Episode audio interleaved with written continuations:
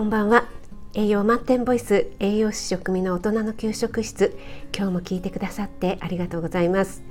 このラジオは聞くだけであなたも今すぐ作ってみたくなる聞くレシピ栄養のこと食べ物のことすぐに役立つミニ知識をなるべくわかりやすく配信しています。ぜひフォローしていただけると嬉しいです。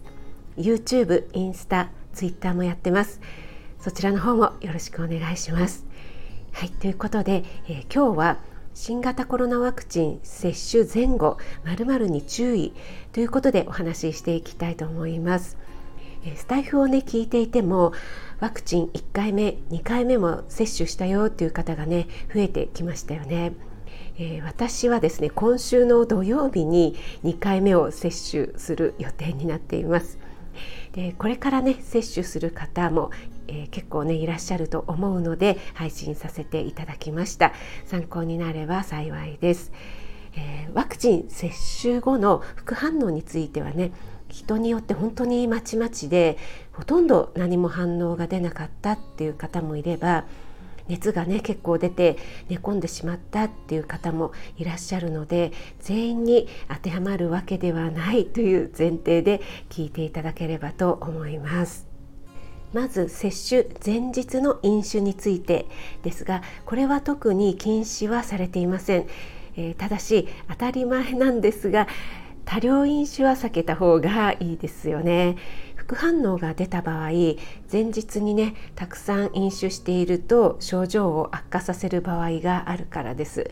体にねアルコールがたくさん入っているとそれを分解するので手一杯になっていて疲れている内臓がね疲れている状態になりますからね。そしてワクチン接種当日は控えた方がいいというふうにアナウンスされていると思います。これも同様で副反応による体調不良が強く出てしまう可能性があるからです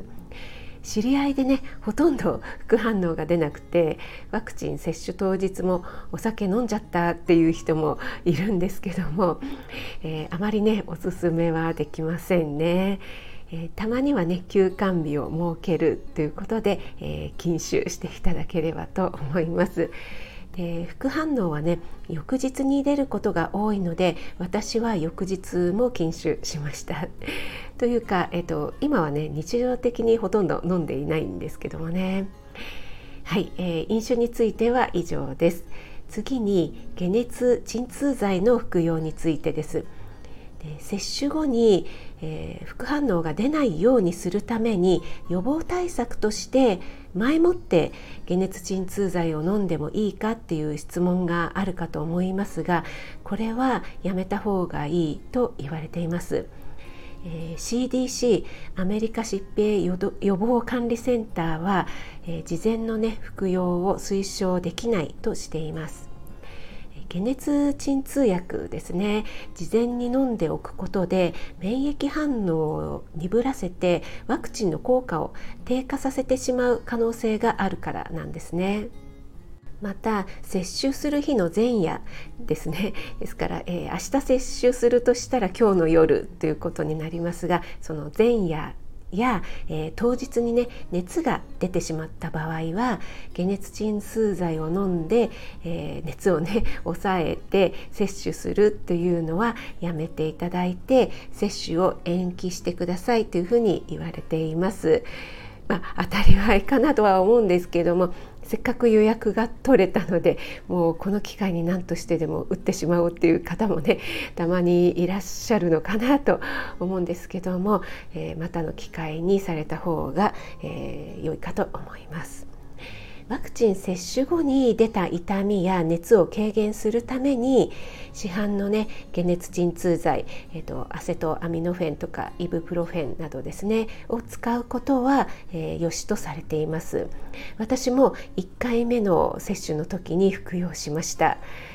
厚生労働省のホームページでもそのように案内されていますので、えー、これから受ける方でね気になる方はチェックしてみてください。はい今日は新型コロナワクチン接種前後の飲酒についてと解熱鎮痛剤を使うタイミングについてお話ししてみました。最後まで聞いてくださってありがとうございます。参考になったなと思っていただけた方いいねフォロー押していただけると嬉しいです。栄養満点ボイス食味がお届けいたしました。それではまた。Have a nice dinner